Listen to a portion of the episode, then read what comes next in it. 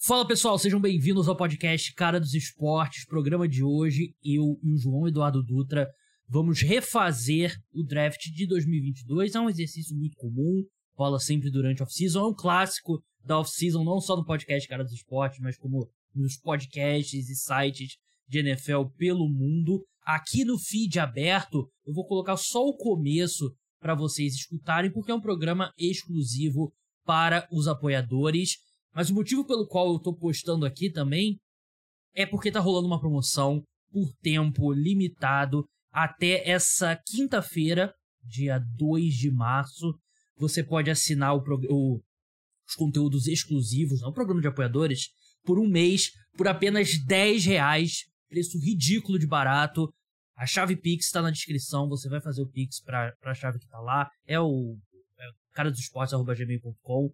Na descrição também vai ter o WhatsApp, o link e o número para você mandar o comprovante lá, que eu vou te mandar o acesso. Você vai ter acesso por um mês. Se você assinar, é... vai ter até o dia 2 de abril. Dia 2 de abril para ter acesso. Então, todo esse período quente de free agency, tem muitas trocas, contratações bombásticas. Você vai ter esse mês aí para escutar o podcast semanal exclusivo para apoiadores e ler as duas newsletters por semana. Às vezes faço uma newsletter extra também, mas meus textos sobre a NFL vão chegar no seu e-mail. Então, promoção ridícula, 10 reais apenas, baita desconto. Que aí, se você gostar, você pode depois eventualmente fazer a assinatura de fato. Dito isso, vamos para o programa. Com as evidências que a gente tem agora, a gente viu esses jogadores todos jogarem por um ano. Tenho certeza que já vai ter bastante mudança. Não é aquela coisa ainda, né, João? Porque muita gente pode acusar, ah, você já quer enterrar a carreira do cara, né? Ou um ano bom você já acha que o cara é uma estrela. Não. A gente só tá usando as evidências que a gente tem nesse ano, mas o que a gente analisava deles na época do draft, né? E já vai ter muita mudança. Ah, com certeza, né? É, é um exercício muito legal, porque não existe nada melhor do que ser engenheiro de obra pronta, né? Verdade. Então, agora é muito fácil pra gente ficar aqui e falar: ah, não, um ano atrás esse time ter, tinha que ter feito isso. Então, é legal. Então, vamos fazer isso agora. É, é divertido e é legal porque a gente fala um pouco. A gente vai entrar agora nessa semana no Combine, né? Então, é bom pra gente ter um pouco de perspectiva, né? que muitas vezes o que a gente acha que vai acontecer não, não acontece, enfim. Antes de entrar nas escolhas, o João vai ter a primeira escolha, ele vai ter a primeira escolha geral, eu vou ter a segunda escolha, mas eu queria falar em geral da, da classe, João. Eu fiz um board aqui com meus jogadores favoritos dessa classe e o que ficou bem claro para mim é que é uma classe bem forte em duas das provavelmente segunda e terceira posição, posições mais importantes do futebol americano, talvez segunda e quarta, que é tackle e wide receiver. Eu tô contando aqui, tem 1, 2, 3, 4, 5, 6, 7, 8, 9, 10, 11 wide receivers aqui no meu, no meu board. Tem um monte de tackle também, um monte de tackle que saiu tarde, né? O que é incomum. Então parece que foi uma classe forte para essas duas posições, né? É, é duas classes fortes e duas classes interessantes. Embora de wide receiver tenha algumas, como a gente pode falar, estrelas, né? A de tackle eu não consigo ver, tipo, tem muitos tackles bons. É. Muitos tackles com potencial. Mas não tem um Penei Sewell. Não tem um, um, um, jogador desse calibre. Tem tackles que, tipo, eu, eu sinceramente, eu também fiz aqui o boardzinho, eu não sabia dizer qual era o tackle número um. Sim, o. Por exemplo, o Evan Neal, que, é, que foi o segundo tackle é, selecionado, né? Foi a escolha número 7 do New York Giants. Ele tá aqui no meu atrás de outros cinco tackles. Aí né? tem vários tackles que saíram tarde no draft, né? Tem tackle de quinta rodada, terceira rodada, o que é incomum. E o que você falou, né? Não tem um Andrew Thomas nessa classe até agora, mas a gente sabe que você conseguir um tackle que é o 18 no lado esquerdo ou no lado direito, já tem um valor bem considerável.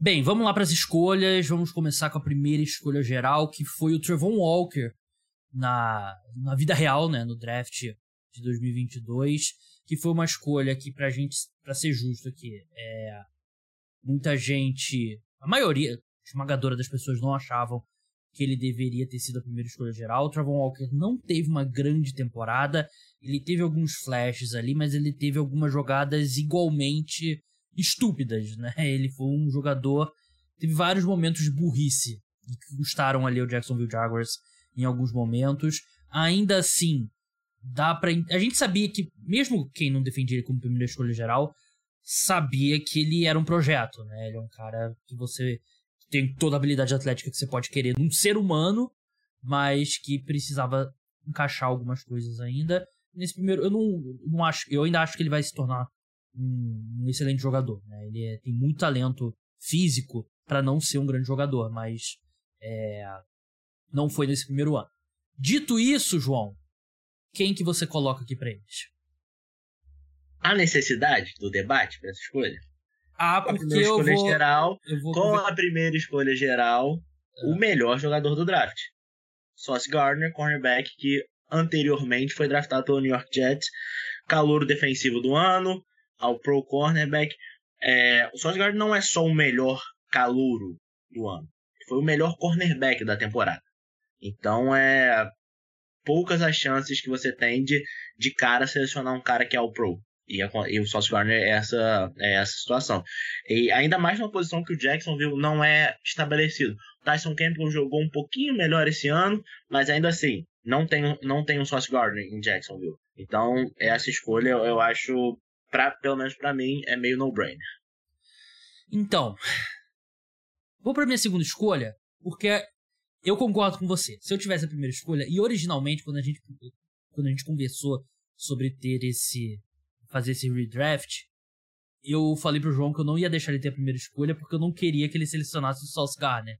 Ia fazer essa maldade com ele. Mas aí, como eu sou um cara legal, deixei ele ter a primeira escolha para ele selecionar o Sauce Gardner. A minha segunda escolha do Detroit Lions, os Lions selecionaram originalmente o Aidan Hutchinson, Ed Rusher, que teve uma temporada muito boa. A minha questão aqui.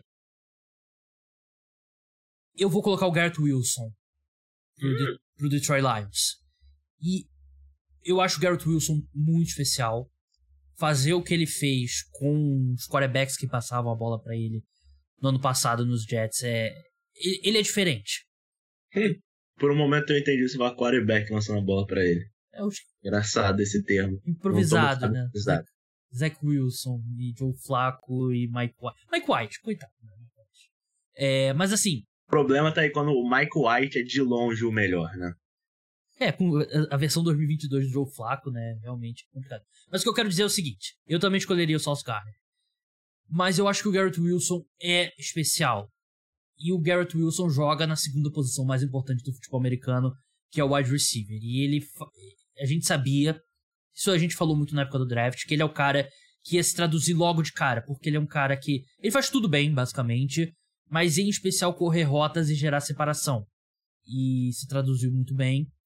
E eu acho que o Aidan Hudson é um excelente jogador. Vai ser muito bom por muito tempo. Mas o valor posicional aqui e o fato do Garrett Wilson, na minha opinião, ter um teto maior, me faz trocar a escolha dos Lions, do Aidan Hudson, pelo Garrett Wilson. E me faz discutir se não seria mais benéfico para o Jacksonville Jaguars ter o Garrett Wilson para envelhecer próxima década com o Trevor Lawrence. Justo. É, eu entendo você ter esse pensamento, mas eu acho que não. Mas eu acho que seu pensamento é burro. Não, nem acho que seja burro, não. É, é, quando a gente tem um quarterback novo, é muito tentador a gente envolver ele com peças novas. Você tem um quarterback como o Trevor Lawrence, que está no seu segundo ano, indo pro seu terceiro. Seria interessante você ter um left tackle também, que está envelhecendo junto com ele. Porque se tem um left tackle de 35 anos, provavelmente ele não vai proteger o Trevor Lawrence pelo resto da carreira dele. Uhum. Então, faz sentido isso. Mas, de novo, é, é, eu acho que eu gosto muito do Garrett Wilson. Não vou falar que eu não gosto, mas eu acho que são outro é outro nível de jogador. O Garrett Wilson é um muito bom recebedor que pode virar um excelente recebedor. E pro Só Lions? É, é, também. Mas o Sauce Gardner é o melhor cornerback da NFL. Não, eu quis dizer ir pro Lions ao invés do Aidan Hutchinson. Eu consigo ver também. Os Lions é um time que é, É, eles, eles, até draftaram um wide receiver nesse draft, foi o Jameson Williams, acabou não jogando muito por causa de lesão. É. é eu acho que seria especial. Você consegue imaginar Amon Hassan Brown e Garrett Wilson envelhecendo com qualquer que seja o quarterback dos Lions? Então é. Eu gosto dessa escolha. Tipo, talvez, talvez eu ficasse com o Aiden Hudson, mas eu não consigo odiar escolher o Garrett Wilson. A questão aqui é que Ed Rush era, era uma necessidade muito grande do Detroit Lions, né? Mais até do que o wide receiver, mas eu não, não sou fã de draftar por necessidade. Eu acho que você olhar para o seu elenco atual, primeiro que você vai draftar um cara e hoje em dia os elencos variam tanto que daqui a três anos 70% do elenco vai ser mais o mesmo, né? Então acho que você tem que selecionar o melhor disponível e eu acho que o Garrett Wilson é melhor.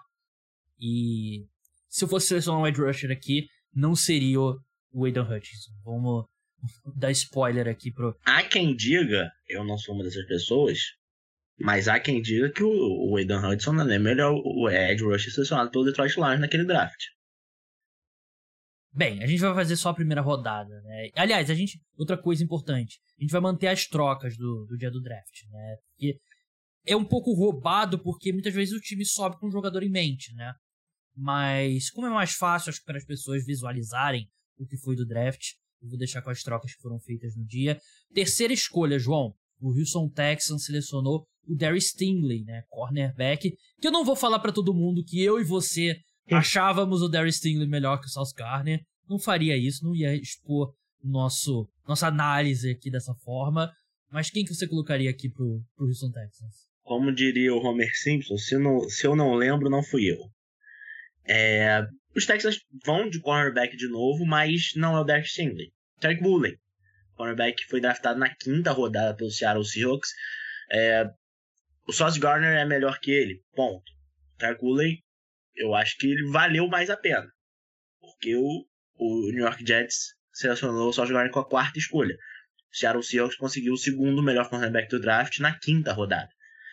É, eu acho que ele é um jogador muito rápido, muito instintivo, tem muitas interceptações. Eu acho que o Houston Texans ficaria feliz podendo fazer essa troca de Stingley para Tarek Woolen.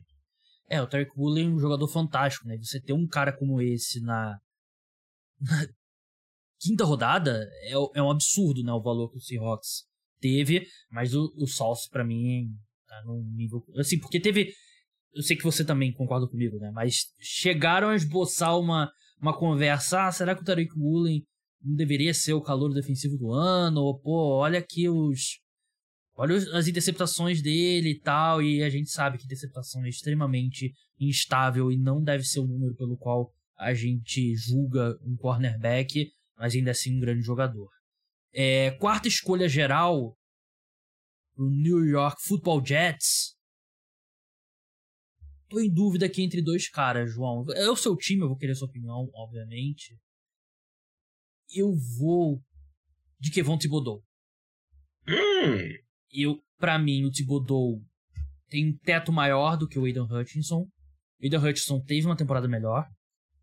Mas o Kevon Thibodeau deu... Teve, principalmente segunda metade da temporada, né? Ele teve alguns flashes ali. Ele fez algumas coisas que o Aidan Hutchinson não vai conseguir fazer na carreira dele.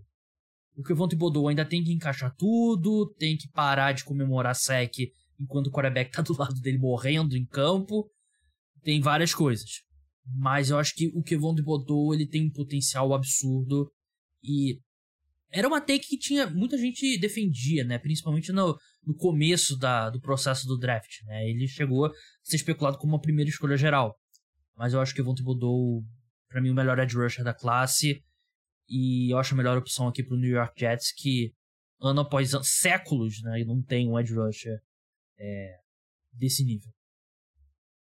É, eu. Entre, entre Aiden Hudson e Kayvon Thibodeau, eu sou mais fã do Thibodeau, desde a época do draft. É, a temporada do Hudson, como você falou, foi melhor, mas eu não acho que o Thibodeau tem uma temporada ruim a ponto de a gente falar assim, ah não, esse, essa história de, do teto dele ser maior não vale a pena. Não, acho que ele tem uma temporada até boa pra gente continuar acreditando, ah não, então daqui a cinco anos talvez ele realmente seja melhor que o Aidan Hudson. Então eu gosto dessa escolha. Mas eu estou semi-surpreso com ela. Por quê? É, tem uma posição, né, que os Jets precisam. Uh, quarterbacks, né? É... Acho que a gente tem... Esse, esse. O nome, eu não vou falar o nome aqui por causa da surpresa, né? Que uma hora a gente vai acabar escolhendo ele. Mas ele é o grande ponto desses redrafts. Então, acho que quarterback a gente estaria falando aqui entre Brock Purdy ou Kenny Pickett. É. E. Assim, quem escuta o podcast sabe que nessa essa Brock Purdy mania não, não era o maior fã. Eu, eu acho que ele estava numa situação fantástica, tem talento, claro. E nesse redraft aqui não teria como. Não dá para considerar que ele, ah, ele vai sofrer uma lesão no cotovelo que teria que passar pela temida Tommy John Surgery, né? Que é aquela cirurgia que acaba com a carreira de arremessador do beisebol. Mas eu acharia muito alto para qualquer um dos dois aqui. Não, não selecionaria. Claro que eu acho que principalmente o Kenny Pickett pode chegar lá.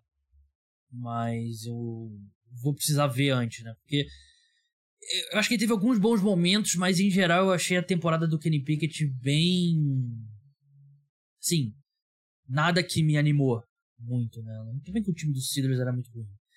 Mas vamos para a quinta escolha, o New York Giants, que originalmente selecionou o Kevon Thibodeau. Sim, e com a quinta escolha acaba caindo o Aidan Hudson pro, New York Giants, né? É, os Giants entraram nesse draft pensando em, em duas posições, que era tackle e edge rush, e acabaram pegando as duas. É, não, eu acho que talvez ficariam até mais felizes com o Aidan Hudson um ano atrás, provavelmente. Mas ainda assim continuam felizes, porque, como a gente falou, o Aidan Hudson ganhou o prêmio de calor do ano, que foi a votação popular, foi finalista do prêmio de calor defensivo do ano, nove, nove sacks e meio, é, interceptações, se não me engano. É, eu acho que é um jogador, a gente fala isso desde o, desde o draft, o teto dele é mais, o, o chão dele é mais alto que o do Thibodeau. Então, não surpreende que ele teve uma primeira temporada melhor. Mas se ele conseguir replicar isso que ele fez no primeiro ano, melhorando passo a passo, eu acho que é uma ótima escolha para o Giants. Quantas vezes a gente falou no ano passado que não, porque o Aidan Hutchinson ele tem o, o, piso mais alto, mas o Kevon Thibodeau tem um teto mais alto. Quanto? 19 vezes, pelo menos? Por aí. Todo draft que a gente fez sobre. Todo, todo podcast que a gente fez sobre o draft. Literalmente todos. Bem, agora começa a ficar difícil. Eu tô até enrolando um pouco porque eu acho que ficou difícil agora. Com a sexta escolha, o Carolina Panthers selecionou o Ikin Equono, offensive tackle. É... Tô olhando aqui o meu board. Porque, porque o wide receiver não é bem uma necessidade do, do Carolina Panthers. Eu não, por mais que eu seja. Quarterback def... é. Quarterback é, mas eu não. Acho que seja defensor de melhor jogador disponível. Tem o DJ Moore. Não, eu tenho que ir com o melhor jogador disponível aqui, que eu acho que eles não estão tão fechado assim o wide receiver ao ponto de você é, abrir mão. Eu vou de Chris Olave aqui. O Chris Olave Fez uma temporada fantástica também. Acho temporada quase tão boa quanto a do Garrett Wilson. Mesmo nível. E muito talentoso. Estica o campo. E. O, uma dos maiores absurdos da temporada que o Solar não ser indicado pra, pra é. final é. do valor ofensivo do ano. Foi um absurdo mesmo. E. As pessoas perderam totalmente a cabeça com o Brock Punch. Desculpa. Ele jogou quatro jogos na temporada regular. E é o prêmio da temporada regular. Isso as pessoas. Todo mundo combinou de, de ficar maluco e, e, foi isso que aconteceu, não é possível. O Isolave absolutamente fantástico como calouro e acho que eu tenho um potencial muito grande, eu gosto dele como, como ele estica o campo, então eu boto ele para os Panthers. O que, que você acha? Concordo, melhor jogador disponível. Não, não sei se é necess, necessariamente a maior necessidade dos Panthers, mas é, é difícil você errar com o melhor jogador disponível. Né? É, eu ainda acredito muito no Econo, ele vai ser selecionado aqui. Porque tem um, um, ponto também que é importante. Vai ter jogador que a gente vai escolher aqui que não teve uma boa temporada de calor. Mas é uma temporada, de, uma temporada na NFL não apaga o que a gente.